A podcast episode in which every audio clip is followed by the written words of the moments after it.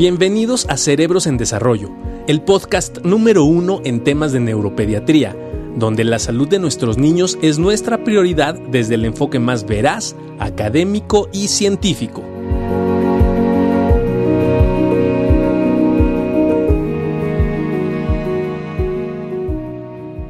Gracias por estar con nosotros, Juan Carlos, otra vez, por estar aquí ayudándonos. Y fíjate que hoy tengo el orgullo, digo, el gustazo, ¿no? Porque les voy a presentar a, uno, a un muy buen amigo mío que se está desvelando desde cerca de Londres, en la ciudad de Lincoln, o sea, él ya, para él ya es madrugada. Y le agradezco por tomarse el tiempo al doctor Felipe García. Y Felipe, ¿cómo estás? Hola Lalo, hola Juan Carlos, mucho gusto, muy contento de saludarlos. pues muchas gracias por desvelarte y por querernos contar tu historia. Yo les, em, fíjate que cuando hice mi libro de epilepsia y trastornos asociados, tuve el honor de que tú escribieras el prólogo. Y un poco en esta pandemia lo que estamos viviendo es pues una situación de desánimo, ¿no? Generalizado, no sé cómo esté por allá en Londres, pero en general la gente está más difícil. Y de repente dije, qué padre que pudiera platicar con Felipe y nos contara su historia. En un momento donde también, este, de repente los médicos hemos cambiado, ¿no? Y me estuve acordando de tantas cosas que vivimos en el hospital, ¿no? Este, cuando éramos jóvenes, ¿no? Hace algunos años. Entonces, eh, y bueno, platicarle a los papás eh, quién es Felipe García y todo lo que has hecho, compadre, porque has hecho muchísimas cosas y toda esta vida que tuviste, ¿no? Y ahorita que nos platicabas que pues gracias a que tuviste unos papás que lucharon y creyeron en todo lo que podían hacer, este, pues hoy estamos platicando contigo aquí muy felizmente. Muchas gracias, muchas gracias por estar con nosotros, Felipe. Al contrario, es un honor. Eh, eh, nos conocemos de ya de hace varios años y, dos, eh, bueno, ahora tú ya eres el jefe de nada más ni nada menos que el jefe de neurología del Hospital Infantil de México, el mejor hospital de pediatría del país y quizá de Latinoamérica. Entonces, para mí es un honor siempre que platicaremos por qué el Hospital Infantil de México está tan cercano a mí, porque ha sido una parte fundamental de mi vida y y bueno, siempre que, podemos contribuir con algún granito de arena para, para ah, informar, para, compartir, pues es, un gusto. Yo me acuerdo mucho porque, no, no, a ti el orgullo es nuestro, la verdad es que es un honor para mí poder platicar contigo. Y yo les decía que yo me acuerdo mucho de ti en esas guardias, ¿te acuerdas? En la noche, y yo veía a Felipe, ¿no? En friega,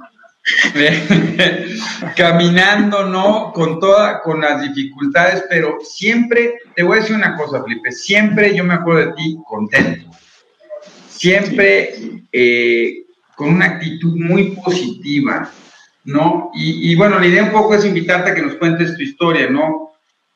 ¿Quién es Felipe? ¿Cómo creció Felipe? ¿Por qué estudió medicina? Y, y yo tuve la oportunidad de ser tocado por ti en una bendición en un año de esos por ahí del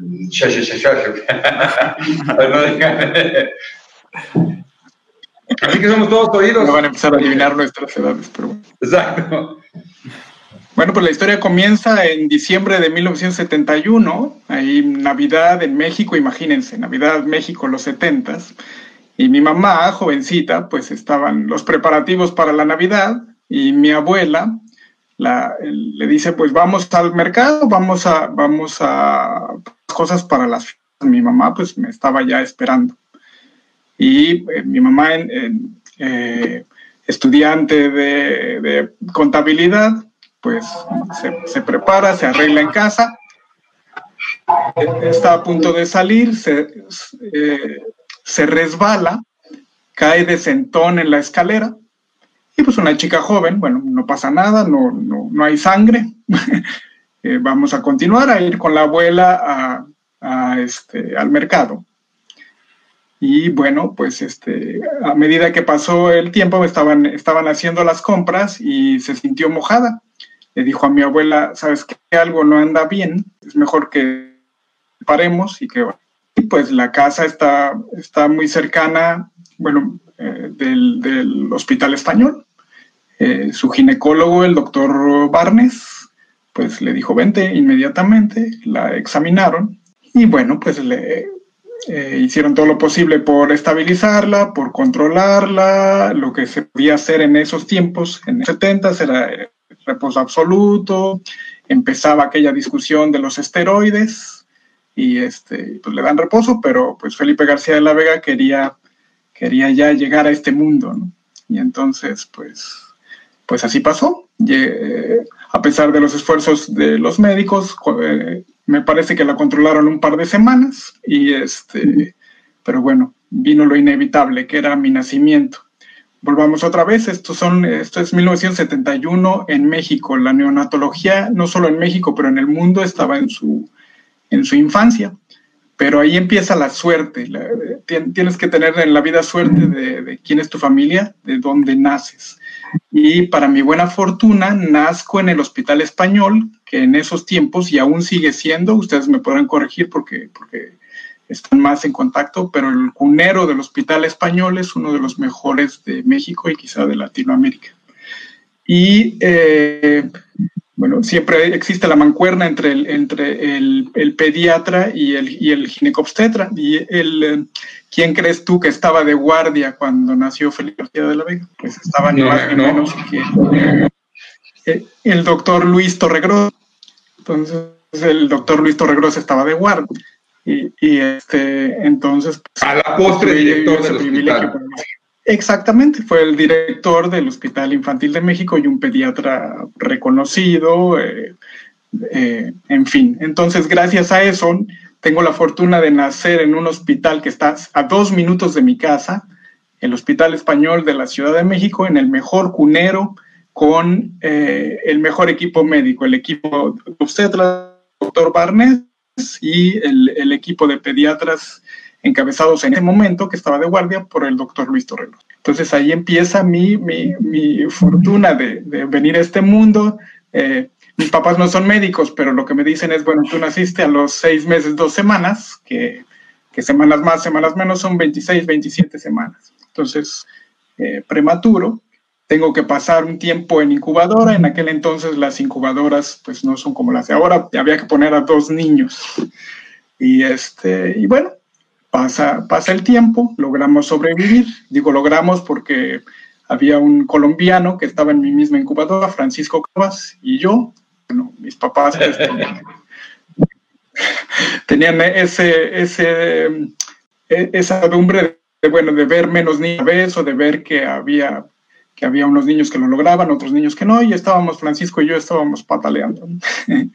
Entonces, eh, la otra suerte es tener una mamá como la mía que, bueno, siguió las instrucciones de, los médicos al pie de la letra, decidieron ponerme una sonda nasogástrica muy temprano durante estos eventos y mi mamá iba eh, cada, cuatro horas a extraerse leche y a asegurarse que yo era alimentado. Entonces, todo este conjunto de cosas, pues, pues hacen que, sobrevivamos y pues, que estemos aquí platicando. Ese es el, el, el, primer paso. Pero, por supuesto, este, mis papás, pues, fueron conscientes de que, y, y el equipo médico los concientizó. Primero, imagínate, el, dijo mi papá muy claro, piensen que aún no ha nacido. Y entonces, imagínate lo que fue para, para pues bueno, me veían ahí, pero, pero bueno, no sabían si lo iba a lograr, si no lo iba a lograr. Y después, eh, cuando lo logramos, fui hoy mismo en la capilla del Hospital Español y bueno, mi seguimiento teátrico tenía que ser muy estrecho, mi crecimiento y mi desarrollo tenían que, que, seguirse pues con mucho cuidado. Así sucede. Eh, y bueno, cuando, cuando continúa, cuando pasa el tiempo, mis papás se dan cuenta que todo a excepción del área motora. Llegan los 10, llegan los 11 meses, llegan casi, lo, casi el año de vida y yo no consigo caminar. Y entonces es ahí donde empieza el peregrinar de mis papás por diversos doctores, diversos especialistas. Bueno, ¿qué es lo que pasa? ¿Por qué, Felipe está desarrollándose en, todas las esferas, excepto eh, en esta capacidad para caminar? Y bueno, pues ya sabes cómo, es, cómo son las cuestiones en en México había, los médicos somos cosas, pero, pero nos cuesta trabajo cuando enfrentamos un problema y no tenemos la respuesta. Es decir, no, no decir no sé. Eh, bueno, fue, fue, un, fue un caminar de, de varios especiales, un parte aguas ahí eh, recomendados por, por amistades, por, por gente que, que había tenido buenas experiencias con algún médico importante en alguna institución grande de salud. Eh, dijeron, ¿por qué, no, ¿por qué no van con este médico? Este médico famoso en su gran consultorio a decir de mis papás, que lo, los hizo esperar por de horas. Eh, en consecuencia de esto yo estaba bastante, seguramente no había comido bien, etcétera. Todo lo que pasa con nuestro médico a decir de mis papás, eh, eh, casi no me examinó. Seguramente porque estaba yo muy irritable o seguramente porque tenía, tenía ya era muy fácil. No lo sé. El caso es que se sentó y les dijo que, que, pues, que les iba a recomendar una trabajadora social. Yo nunca volvería a caminar. Entonces, pues a mis papás pues les cayó el primer balde de agua fría. lo que decía el médico, lo que decía este experto en este consultorio tan elegante, pues no coincidía con lo que ellos, con, con lo que ellos percibían de mi desarrollo. Y entonces, eh, ese es el primer parteaguas, porque si ellos le hubieran hecho caso a este eminente médico, tal vez yo no estaría platicando con ustedes. En fin, entonces lo que, lo que hicieron fue este, seguir buscando se encontraron con un neurólogo, así como tú comprendes, se llama Eduardo, Eduardo Perrusquía. Y el doctor Perrusquía estaba recién llegado de la Texas Children. Es un médico mexicano que había decidido hacer entrenamiento en neurología en Estados Unidos. Y recién llegado, pues los neurólogos son, eh, tú no me dejarás mentir, Lalo, son de los médicos más ajuiciosos que hay, de los médicos más metódicos, entonces, después de un minucioso examen, después de un minucioso eh, interrogatorio y un minucioso examen médico, pues este, se sienta y les dice, pues, pues, estoy de acuerdo con ustedes, el, el, el, problema que yo veo es en el área motora. Y en aquella época, pues no había internet, no había to todas las comodidades que tenemos ahora, pero lo que me dicen mis papás es que les dijo, eh, ¿les importa si hago una llamada telefónica? Y el doctor Perusquía sacó sus manuales, sacó sus libros, sacó mi historia clínica y pidió, eh, le pidió a su secretaria que lo comunicara con el eh, jefe de ortopedia del Hospital de Niños de Boston. Y eh, después de una conversación que duró ah, pues casi una hora, pues discutieron, estuvieron de acuerdo con su impresión, pero desde luego querían verme. Okay. Hasta ahí vamos bien. Si se están empezando a dormir, podemos. no, no, no, no, no, no.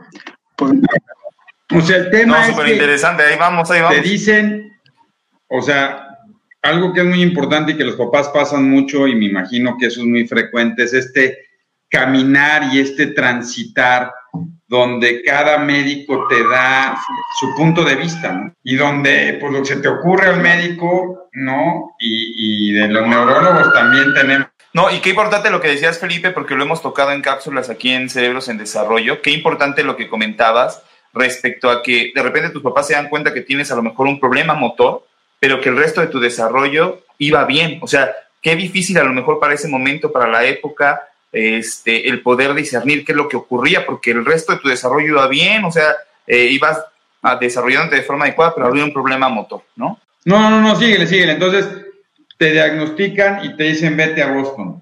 Exacto, Entonces, imagínate, esta es una pareja de jóvenes. Mi papá trabajaba para una compañía de alfombras, para el Nobilis Lease, compañía extranjera. Entonces, pues él estuvo confiado. Bueno, mi compañía me da seguro médico.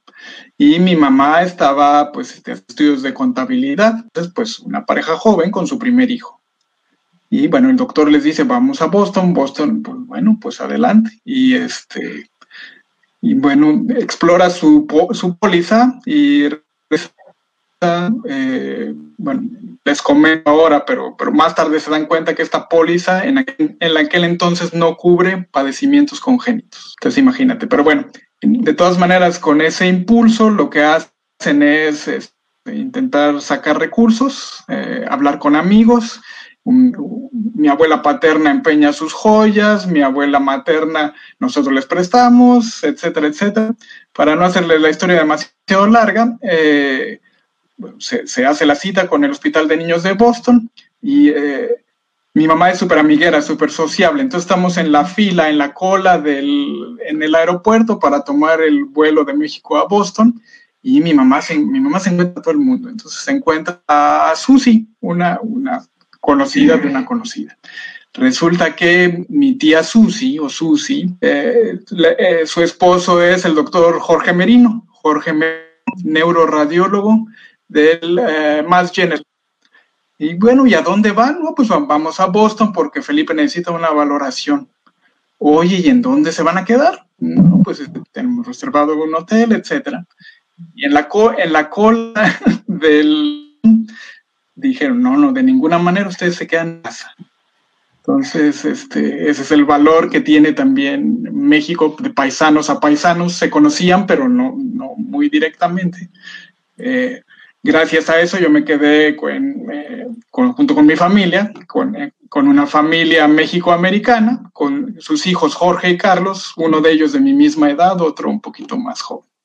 Entonces, imagínate, eso fue un peso de encima menos para mis papás, que era el, pues, lo que significa el alojamiento prolongado en lo que hacen la valoración. Bueno, y entonces eh, llegamos a Boston y, bueno, yo no tengo mucha memoria de, pero de lo que tengo memoria es que me hicieron cualquier cantidad de estudio, el estudio que tú me quieras, me valoraron visión, me valoraron todos los laboratorios, rayos X, electro, ta, ta, ta, ta, ta. Y bueno, este, el, el doctor, quien me vio fue el jefe de ortopedia, el doctor Hugo Watt, que este, y su equipo, bueno, les empezaron a plantear las opciones a mis papás, que era es un problema motor. Llegan ustedes un poquito tarde, pero, pero aún hay tiempo de, corregir las cosas. Había un par de cosas. Uno, uno el problemas con mis pies, pie equinovaro y este, una cuadricesia espástica, que bueno, para los papás, que mis músculos estaban tensos, mis reflejos eran mucho más intensos y este, hipertonía, hiperreflexia y y, a consecuencia de eso una mala en tijera. Era por eso que no me podía yo poner de pie o cuando me ponía de pie pues me caía. Y el, el objetivo de, de, la cirugía ortopédica de los, de los ortopedistas era corregir corregir el problema de mi pie y eh, acortar una, un grupo de mis músculos para enderezar mis piernas y para permitirme caminar. El camino iba a ser largo, pero de, imagínense para mis papás, de la primera, bueno, de, unas, de, la opinión del eminente médico de que yo nunca, nunca iba a volver a caminar, otra de, bueno, es un poquito tarde, no es ideal, pero pensamos que podemos ayudarle a que pueda caminar. Y bueno, ahí empieza el, este, mis papás a, mover cielo, mar y tierra, porque ustedes saben que sin seguro médico en Estados Unidos, pues la medicina hay que pagarla. Agradecimiento al, Hospital de Niños de Boston y, y, a, y, a, y, al equipo porque eh, pues nos hicieron un precio al que no frente al que harían, bueno, que, porque sabían horarios de, eh, de acuerdo. Eh, oye, a ver, Felipe. Ok. Mensaje, una vida extraordinaria. Entonces, bueno. ¿Cómo es, cómo fue para ti, como niño, vivir con una cuadriparesia espástica? Bueno, pues es, es una excelente pregunta. Del, del, um, de mi infancia, eh, yo tengo recuerdos muy lindos, sonrisas, eh, eh, aceptación, pero bueno, es, es, es, darte cuenta desde muy pequeñito que eres diferente. Darte cuenta desde muy pequeñito que, bueno, que, que, que, si, que si los primos quieren jugar fútbol, pues tú vas a jugar fútbol también, pero a lo mejor pues te ponen de portero. Eh, este tipo de cosas de la operación en sí tengo, tengo el recuerdo de horrible, pues en aquella época también la ortopedia pues empezaba a evolucionar y más la ortopedia pediátrica. Recuerdo de despertar con helado porque tienes el, yeso que se está fraguando y mis piernas estaban pues en acción, mis piernas una para un lado, otra para el otro, con una barra en medio y yo estaba acostado boca abajo, pues una manera ideal para despertar después de una cirugía de varias horas. Entonces, eh, pero, pero esas cosas forjan tu carácter y la verdad es que, eh, que, el trato que yo recibí fue la primera cirugía, se, me hizo otra cirugía más adelante. Eh, a los 11, 12 años en Filadelfia, porque el doctor Watts y su equipo se movieron de Boston a Filadelfia. Entonces, imagínate el privilegio, ser operado inicialmente en el hospital de Boston y en el hospital. Eh, los recuerdos, por supuesto, son más vívidos en, de, la segunda operación porque ya sabía yo más o menos que, eh, de lo que se trata. Cosas que ahora aplicamos más. Eh, el, hospital de Boston más conservador, el hospital de Filadelfia mucho moderno, las enfermeras en el área de pediatría, este antes de valorarme para la segunda operación trajo un muñeco con todas las, con todas las uh, enyesado de la misma manera que yo iba a ser enyesado. Entonces, eh, todo eso influyó a, lo que vamos después. me preguntabas qué quería yo ser. Tal vez fui tratado también por el, por el equipo médico, el equipo de enfermería, los fisioterapeutas, que, que, hubo un momento que yo dije, oye, yo quiero hacer esto también, yo quiero, yo quiero ah, ayudar a la gente, yo quiero eh, mejorar la vida de la gente. Y tal vez ese, ese contacto con los hospitales desde una, desde una etapa tan temprana, pues, pues me, me impulsa a querer abrazar la carrera de medicina. Y también porque, porque cuando estás, cuando eres un niño con una, con una condición crónica, pues el hospital es tu casa. En el hospital ahí no, no se te quedan viendo o, te ven y, y después cuando tú los volteas a ver, no simulan. En el hospital puede ser tú, en el hospital hay otros niños como tú o hay otros niños que desgraciadamente tienen otras condiciones peores. Me tocó convivir con en mi cama de al lado, primera operación, que vivía con fibrosis quística. Tenía, había gente de todo el mundo, imagínate, parecido al infantil, hospital de referencia internacional, con eh, niños y sus familias eh, siendo sometidos a una variedad de, procedimientos. Entonces, una de nos sirvió como, como experiencia a mi familia de saber lo privilegiado que éramos, aún dentro de eh, el dolor y la mezcla de emociones que significa el estar pues intentando hacer cosas por mejorar mi, mi vida como paciente o como persona viviendo con parálisis cerebral.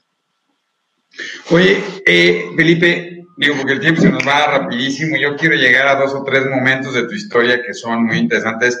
Te digo, yo, yo me acuerdo de ti en el hospital infantil, ¿no? Que tuve la fortuna y la bendición de, de, de, poder establecer contigo, porque siempre eras tú un motivador, ¿no? A pesar de verte de repente, eh, pues que andabas, ¿no? En la, en la, en la, en la noche. Traías una bomba, una bomba de baclofeno, ¿no? O yo me acuerdo mal, compadre. Bueno, la bomba de fue, bueno, tú fuiste parte de que eso fuera posible, porque, bueno, después de las dos cirugías, le perdemos la vista al doctor Watts, él se va a Arabia Saudita, y la verdad es que la investigación y desarrollo para parálisis cerebral, pues, estancada. Había algunas cosas, la toxina botulínica y después la bomba de baclofen. Y eh, empezaba el internet, me pongo, cuando estaba yo en primero de la carrera, me pongo en tu contacto con el hospital de niños de a localizar al doctor Watt y preguntarle, ya empezaba yo a leer, ya empezaba yo a ser curioso de qué más había para la parálisis cerebral. Y él me puso en contacto con el equipo de la Universidad de California en Los Ángeles, el doctor Oppenheim, que estaban haciendo dos cosas, la toxina botulínica y eh, eh, es uno de los, fue, fue, uno de los primeros centros que empezó con la bomba de baclofen. Cuando estaba yo en, segundo de, de, la carrera de pediatría, de la especialidad de la residencia de pediatría. Fuiste en parte porque pues, pues, yo tuve la facilidad de llegar contigo, tu especialidad era, neurología pediátrica y te expliqué, Lalo, pues es que está esta posibilidad. Eh, y, bueno, tanto tú como autoridades del infantil pues no tuvieron ningún problema en, ajustar mis vacaciones para que pudiera yo eh, hacer este segundo esfuerzo para, para mejorar en cuanto a la capacidad. Y aquel momento en el quirófano, porque te ponen una dosis de la bomba, eh, y, es el cuando me ponen la dosis de baclofeno, y esa es la primera vez en mi vida que eh, me sentí sin espasticidad. Entonces, imagínate, me tuvieron que ayudar a, volverme a poner de pie porque pierdes toda la espasticidad. No es, no es ideal porque, como ustedes saben bien, las contracturas musculares siguen, pero la espasticidad se había. Entonces, este, ahí es otro parteaguas porque el, dinero para esa operación fue gracias a eh, una herencia de mi madrina, mi madrina Lolita, fallece de cáncer de páncreas cuando yo estaba en misión en Perú. Y este y bueno, se lo dejó a, sus hermanos, se lo dejó a sus nietos, bisnietos, y esta gente tan generosa dijeron, no, nosotros ya estamos, nosotros estamos bien, ¿por qué no le dejamos esto a Felipe? Y gracias a mi tía Lolita, pues fue posible que ya el esfuerzo de mis papás, etcétera, que, este, que este segundo esfuerzo se haya realizado. Eso pues tú, tú pudiste ver, los, los, cambios no eran estrepitosos, pero mis arcos de movilidad mejoraron y no me cansaba yo tanto en las guardias. Entonces, pues, pues tal vez eso contribuía a esa inyección de vitalidad y, y cuestiones activas. Pero imagínate no, pero te voy a decir una cosa, Felipe. No solo era eso, ¿no? Sino que yo me acuerdo de las 12, 1, 2 de la mañana y, Felipe no era el que decía, pues tengo una, me siento mal, estoy, yo me acuerdo que te veía cansado. Y tú querías llevar las muestras, ¿no? Y te acuerdas que estaban las rampas del hospital. Y ahí iba el Felipe ¿no? Entonces, esta, esta, esta enjundia y esta alegría constante, ¿no? Que nos motivaba a todos porque decíamos, oye, padre, pues y, que fíjate, algo también interesante es que ahorita, porque, porque tú te fuiste a Médicos Sin Frontera, ¿no? Pero ya te habías ido a Médicos Sin Frontera. ¿Por qué con, este problema? Porque me imagino que pues, la, espasticidad, las contracturas, ¿por qué irte a Perú ahí con los, las regiones duras. Y no quedarte en casa tranquilo y decir, pues, aquí me quedo, luego te fuiste a Birmania y luego nos cuentas lo de Birmania, que, que a mí siempre me sorprendió es eh, nadie puede ponerte, me, di cuenta muy, eh, muy pronto en, en, mi vida que la única que puede ponerse límites a lo que puedes hacer y a lo que no puedes hacer eres tú mismo. Cuando, cuando decidimos ser médicos, quieres ser médico para ayudar a la gente y, bueno, eh, el, el, el, trabajar con Médicos Fronteras fue fue, bueno, siempre han sido, para, siempre fueron para mí una inspiración y es el verles trabajar donde los médicos sin fronteras trabajan, es realmente donde las necesidades son, eh, son, son quizás más grandes. No, no quiero, por supuesto, minimizar eh, lo, lo, que me he dado cuenta en estos años también es que, es que los problemas tienen el mismo tamaño y causan el mismo dolor en todos los contextos pero pensé que quizás en, en, los lugares de recursos limitados, etcétera, mi contribución puede ser mayor. Y bueno, eso también pues un riesgo porque en mi currículum pues nunca pongo que vivo parálisis cerebral.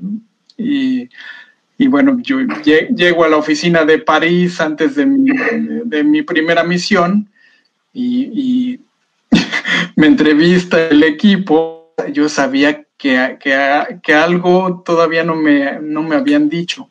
Y bueno, eh, después de aceptarme, me confesaron que haciendo tiempo, que fue buena hora en Perú para que ellos pudieran hablar con el equipo, decirles, bueno, está este doctor, eh, rinde, rinde, cumple con los requisitos que necesitamos. Pensamos que va a ser bueno para el equipo, pero vive con parálisis cerebral.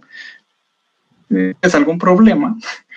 para mi buena fortuna, el equipo de, Perú no tuvo ningún problema en estarme y en que yo fuera parte del equipo. Pero es así, y es así en, pues en cualquiera de, los ámbitos. Yo me imagino que el primer día que llegué al Hospital Infantil de México, pues seguramente los comentarios empezaron.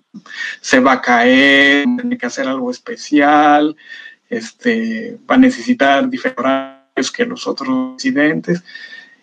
Entonces, tal vez es eso, es, es, aunque no tengo que probarme nada a mí mismo, eh, cuando vives con una condición crónica, tienes, aunque la gente te sabes que tienes que, que hacer el esfuerzo. Y para mí era un privilegio, imagínate, después de todo lo que hemos platicado, poder regresar al Hospital Infantil de México y ver al doctor Torregrosa en una de las, eh, de las sesiones de miércoles. Lo traje en una silla de ruedas me acerqué a él y le, expliqué quién era. No sé si se acordó, si no se acordó, pero le di un abrazo y estaba Gustavo Estolano atrás, uno de nuestros colegas de cirugía, y, este, y fue una escena pues para, para todos súper bien. Para mí fue, lo que quiero transmitirte es que para mí pues el, hacer medicina es lo que me gusta y el, y el estar en el Hospital Infantil de México para mí era un privilegio. Lo poquito que, es, que sé de pediatría se lo debo a los niños del Hospital Infantil de México. Entonces, es, eh, tal vez eso resume por qué eh, era un gusto, a pesar de las guardias había modificadas y todo lo que tú sabes que conlleva ser una residencia en, nuestro querido México. Pues Oye, y luego, ¿por qué se te ocurre irte a Birmania? me parece que, bueno, es, esto no escoges a dónde, a dónde tienes, a, dónde puedes ir. Por supuesto, puedes decir que no si te proponen, o sea, lo que, cuando, cuando tú completas el proceso de selección, te hacen dos preguntas muy fáciles. Una, ¿existe algún, algún eh, país al que, no te gusta, al que no te gustaría ir? Y eh, existe algún contexto en el que no te gustaría participar. Y ya está, y, ellos te lo respetan.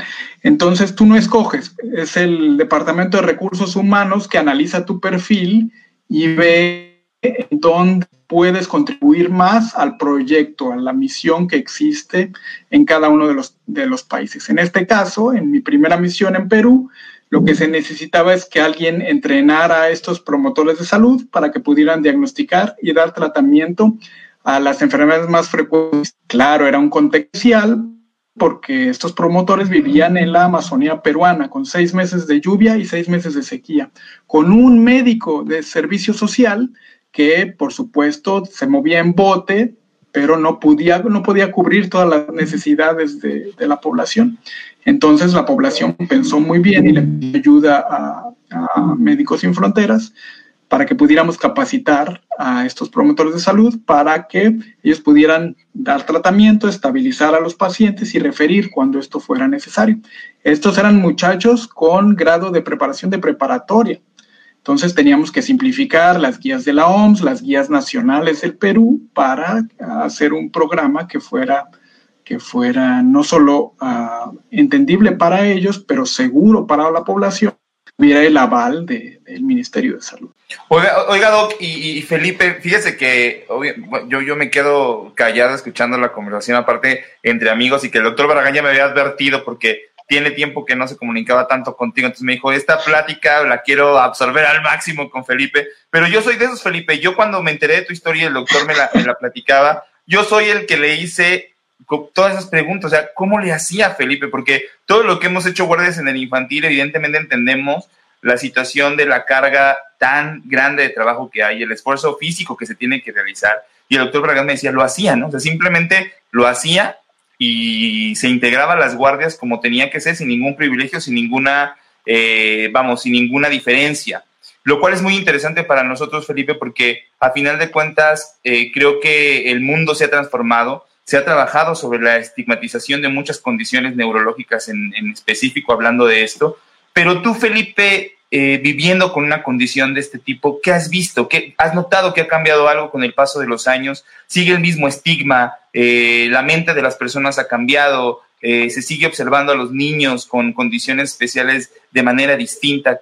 ¿Cuál es tu opinión respecto a esto? Ya con, todo, con todo lo que has vivido tú. Súper interesante la historia, Doc, y, mejor de lo que me contaba usted, ¿no? Escucharlo eh, de viva voz de, Felipe, todas estas situaciones y anécdotas que usted me, me comentaba, ¿no? En, en, el hospital y que de repente tú, tú, tú prácticamente eliminas esa posibilidad de que una eh, persona con limitaciones eh, físicas, como él lo, dice Felipe, y como la gente que nos sigue y que nos ha visto en muchas cápsulas también lo entiende perfectamente bien, que es la parálisis cerebral infantil, exclusivamente en cuanto a las alteraciones motoras. Y vean a Felipe, ¿no? O sea, un tipo realmente inteligente, genial y con, y con tantas ganas de, vivir que se contagia, ¿no? Ya veíamos los comentarios de toda la gente que, que nos está escribiendo, ¿no? Y de, cómo es un ejemplo, de cómo es un ejemplo y de todo lo que, lo que nos va diciendo. Sí, a ver si ahorita reentra. Porque, no, tiene o sea, imagínate, pues este andaba en, y, y algo que siempre le, o sea, le admiro a Felipe, es que nunca ha dejado, ¿no? Y siempre, y siempre está.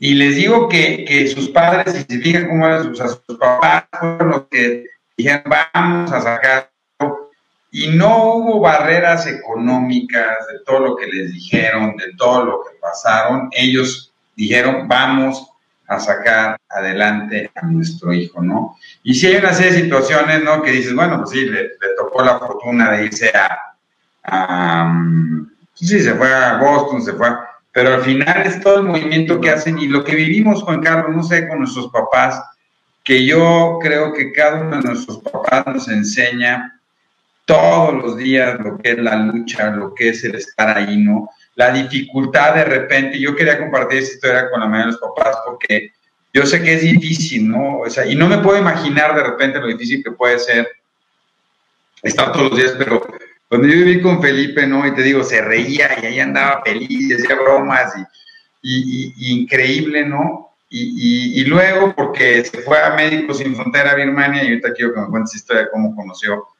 a su, a su mujer allá.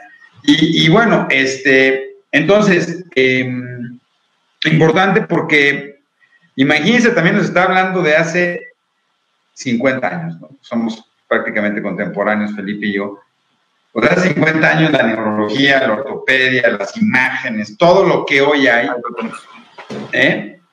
Ahí está Felipe, vamos a, vamos a intentar recuperar acá. A ver, Felipe, ahí estás. Ahí estás, Felipe. Ya te estás dando tu taco, Felipe. Pasó, disculpe. Para que vean que en Inglaterra también se cuecen habas.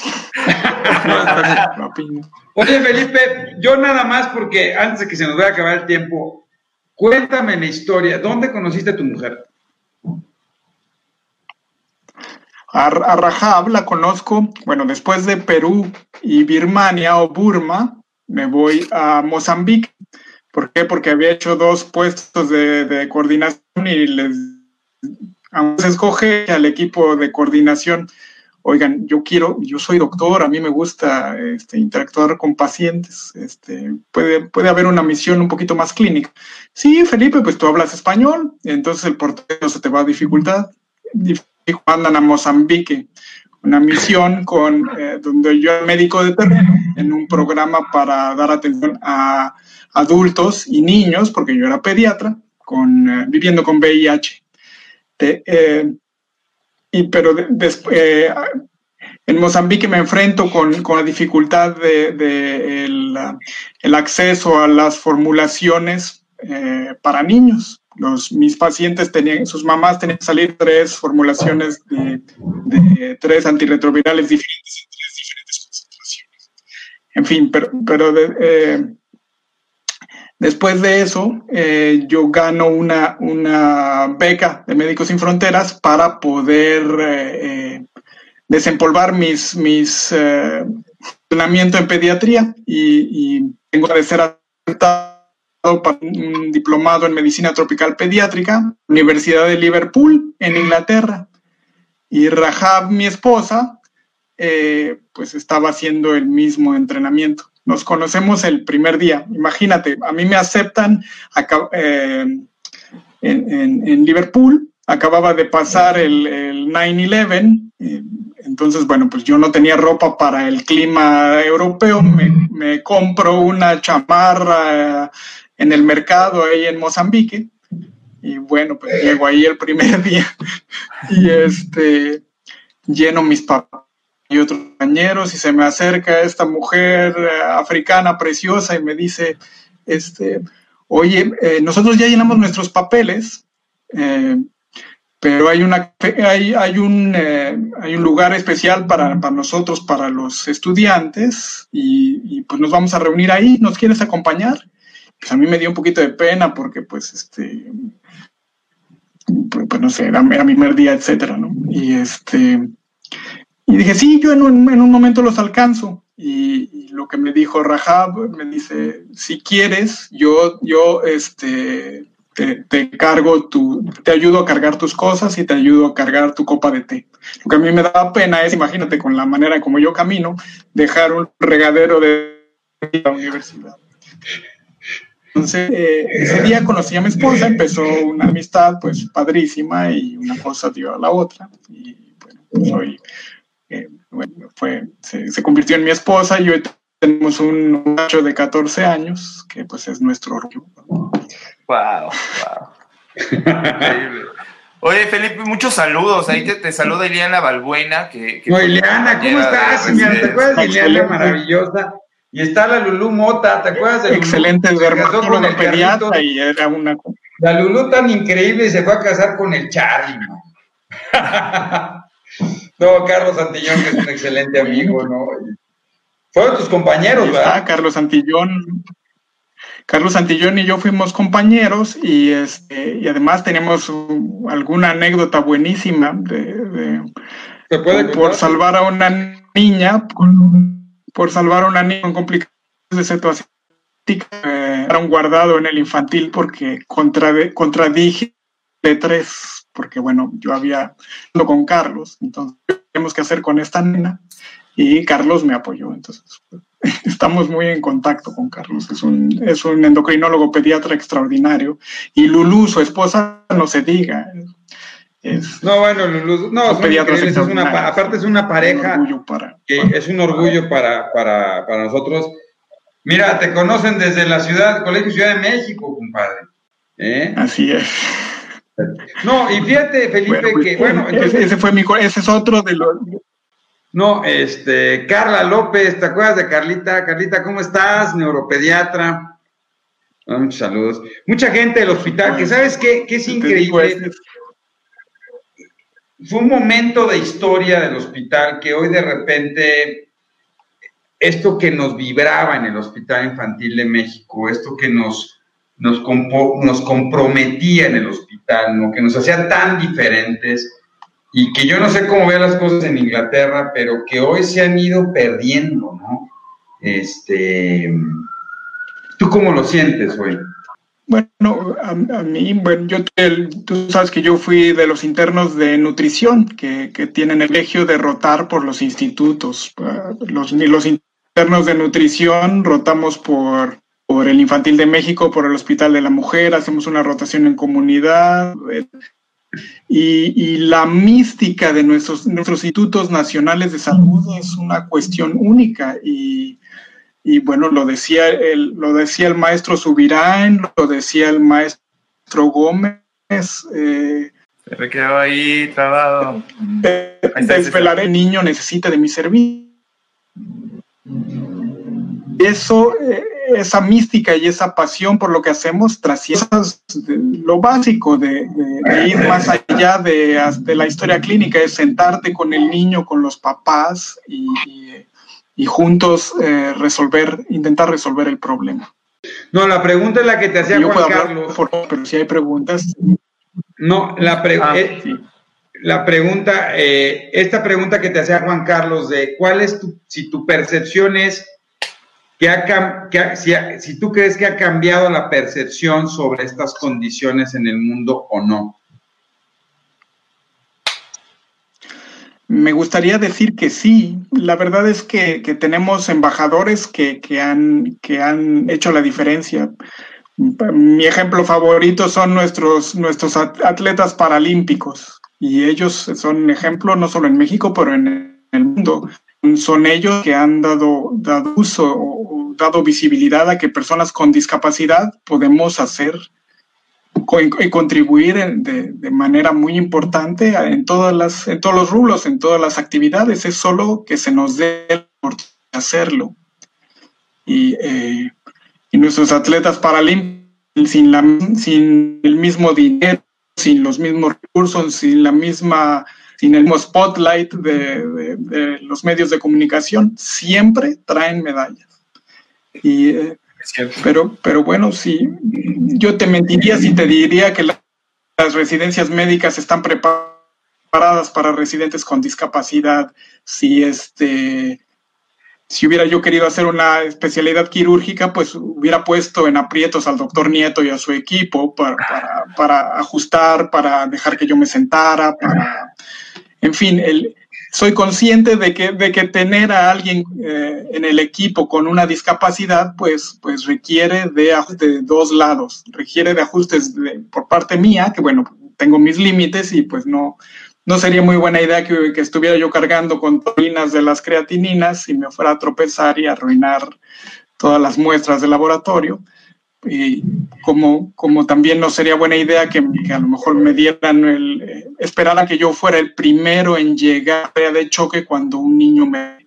¿Por qué? Porque físicamente pues no es posible. Entonces, hay mucho por caminar desde, desde espacios de de cómo están diseñados los programas de estudio, etcétera he tenido el privilegio de ver las cosas así, con, los recursos son muy limitados en África, en Sudamérica, en el sureste de Asia, en México, que, tenemos varios Méxicos, tenemos eh, hospitales como el infantil donde tenemos todo, pero, pero si, si, tomamos la si tomamos la carretera o vamos a algunas clínicas periféricas, pues tenemos recursos limitados. Y, y ahí, bueno, las cosas son intermedias y aquí en Inglaterra, pues pues eh, tengo, tengo, por ejemplo, un, pase que me permite ir, ir gratuitamente, tomar cualquier autobús gratuitamente. Este, si tengo que tomar el, ferrocarril, pues tengo un tercio de precio menos, tengo un descuento de un tercio. Eh, recientemente descubrimos que, que, tengo un poquito de dispraxia, entonces me están haciendo evaluaciones dentro del entrenamiento que estoy haciendo actualmente para que me pueda yo desempeñar, para que me pueda ayudar más. Son esos cambios los que, los, que la sociedad se está dando cuenta que podemos contribuir, pero tenemos que gritar más fuerte, tenemos que, que, a veces nos da pena, pero pues igual que ustedes, yo pago mis impuestos y como tal, pues tengo, tengo y hay gente, es un tema de debate, hay gente que le incomoda, ¿por qué vamos a dar de, nuestro dinero para que Felipe esté más cómodo? Y es un debate respetable porque los recursos de salud son limitados. Pero en cada economía, en cada país, en fin, eh, tenemos que, ser una sociedad más incluyente. Han cambiado los términos. Antes eh, se usaban términos muy peyorativos, el retraso mental, alguien que es subnormal. Ahora hablamos de trastornos del neurodesarrollo, trastornos del lenguaje. Eh, eh, en fin, el lenguaje se ha moderado. Pero a mí me ha tocado veces que llego a la tienda a comprar algo y, este, y, la persona de la tienda no sabe cómo reaccionar. Eh, aquí, y, y, bueno, eso pasa en todos. Y, afortunadamente yo, yo puedo mover independientemente, pero tú imaginas una persona con una silla de ruedas que tiene para comunicarse de manera fluida, pues la, eh, las limitantes se, enfrentan. El mundo aún no está diseñado, desafortunadamente, aún en las culturas más avanzadas para personas que viven con una eh, diferencia neurológica, usando términos más actuales. Pero que el futuro nos ha alcanzado, ¿no, Doc? Y, y, y un poquito a Felipe, creo que compartimos, eh, Doc Barragán, este, y, tu servidor, la visión y los pacientes que nos están haciendo ver la necesidad de transformar todo lo que tú comentabas, ¿no? Porque son niños con parálisis cerebral infantil que tienen una mente realmente brillante y que van a llegar a hacer cosas eh, realmente importantes y que habrá que apoyarlos y que habrá que adaptarnos y que habrá que establecer todos los mecanismos necesarios para poder eh, para, para, que cumplan todos los, sus, objetivos. Entonces, el futuro nos ha alcanzado, ha alcanzado Felipe en el contexto donde eh, lo que tú viviste en el momento fue probablemente todavía mucho más complicado de lo que es ahora. Eh, actualmente los diagnósticos más oportunos, la tecnología, eh, las terapias, los medicamentos y demás, nos hacen que la historia natural que a lo mejor hace algunos años era de una discapacidad prácticamente total, porque a pesar de que tú cognitivamente e intelectualmente estás perfecto al 100%, muchos de los niños a lo mejor no, no, no pudieron desarrollarse eh, de la manera que tú lo hiciste. Y actualmente, pues Doc Barragán lo vemos, ¿no? Lo vemos en la consulta día con día, estos chaparritos que están echándole muchísimas ganas, que están superando estos retos motores y que seguramente varios, Felipe, van a llegar a ser médicos como, como nosotros, ¿no? Y como tú. Así es, y nadie, nadie sabe más de una condición que la persona que lo está viviendo. Entonces, imagínate lo que, si le damos la voz a los pacientes, todo lo que ayudarían a, que las neurociencias avancen a donde tienen que llegar.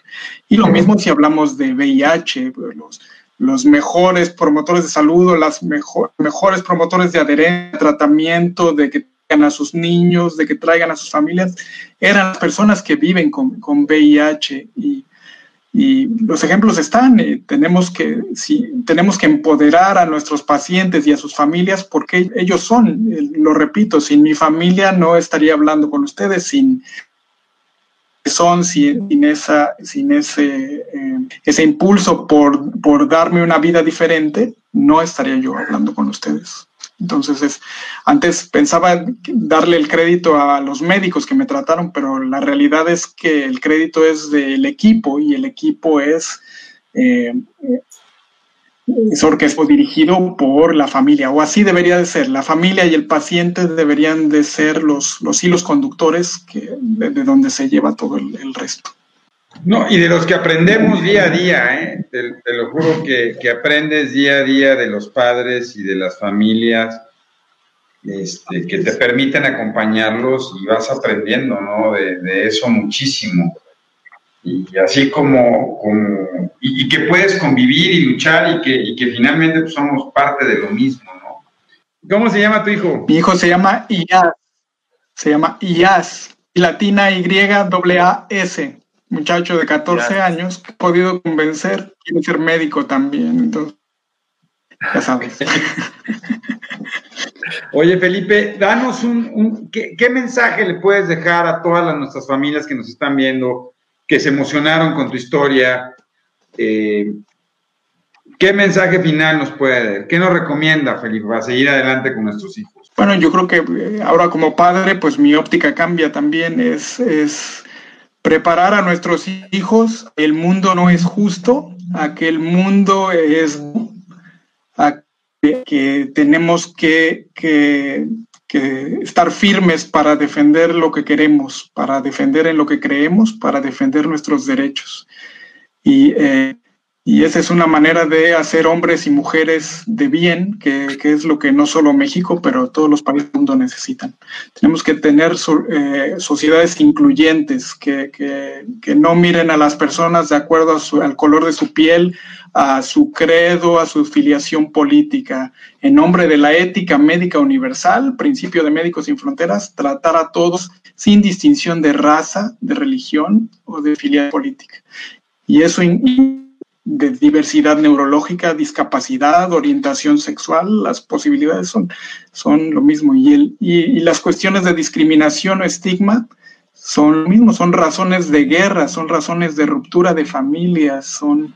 Es por eso que es tan importante que, estos, estas barreras se rompan y es, y es por eso que, programas como el, el, de ustedes es, son, son tan importantes.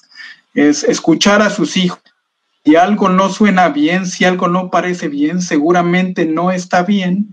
Y si no están convencidos con lo que su médico les está diciendo, cambien de médico, busquen otras opiniones, usen los recursos que, la tecnología nos brinda ahora y siempre habrá respuestas. Una sola respuesta, eh, lo que funcionó para mí o lo que funcionó para un grupo de personas, eh, tal vez no funcione para sus hijos. Cada uno de, de, las personas que viven con una condición crónica requiere de circunstancias de apoyos diferentes. No sé si eso resume. No, fantástico. ya dijiste todo. te vamos a lanzar aquí para algunas cosas. no puedo hablar mucho porque... No, me encantó. Ya.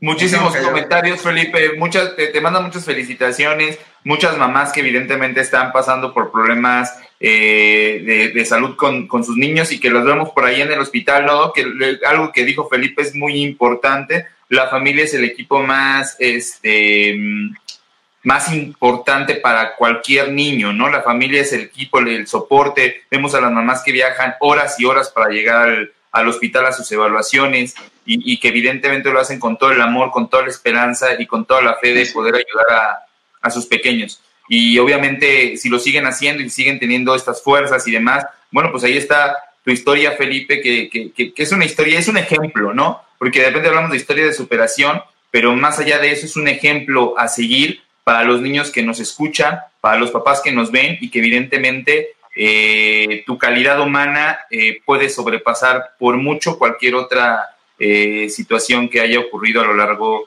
de tu vida, Felipe. Te felicitamos y evidentemente ha sido un placer poderte escuchar esta noche acá en Cerebros en Desarrollo. Doc.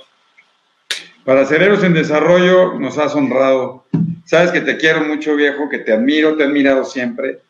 ¿no? Y la verdad es que esta oportunidad de poder haber platicado ha sido maravilloso. Ojalá pueda platicarlo ya fuera de esto más, más común. Digo, los horarios se ponen difíciles, maestro, pero, pero gracias, ¿no? Este, porque eh, me hiciste recordar una época, te voy a decir una cosa, me hiciste recordar una época del hospital, Felipe, donde valía tanto el, el, lo que éramos, y se ha perdido, ¿eh? se ha perdido mucho.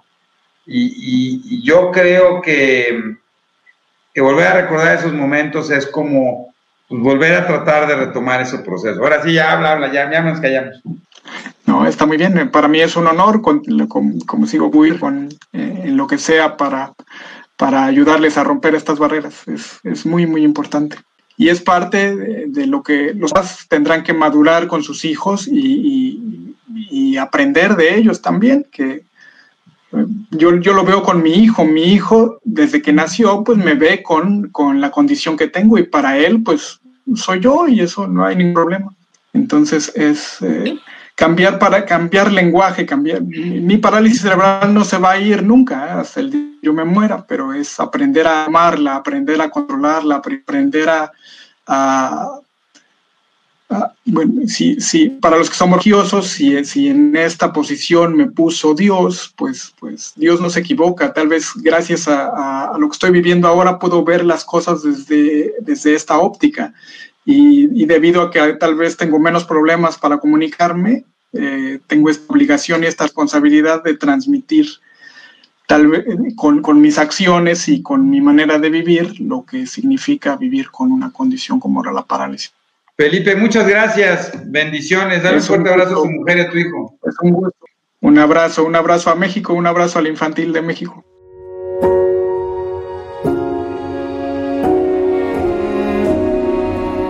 Cerebros en Desarrollo, el podcast comprometido con la idea de que en los cerebros de nuestros niños no hay límites. Síguenos en nuestras redes sociales. En Facebook nos puedes encontrar como Neurología HIM en Instagram como arroba neuropediahim. Nuestra página web es cerebrosendesarrollo.com y si tienes cualquier duda o comentario, por favor escríbenos al correo electrónico cerebrosendesarrollo.gmail.com. Si este episodio crees que le puede ayudar o servir a alguien, por favor compárteselo. Le podrías estar ayudando mucho más de lo que te imaginas. Nos seguimos escuchando.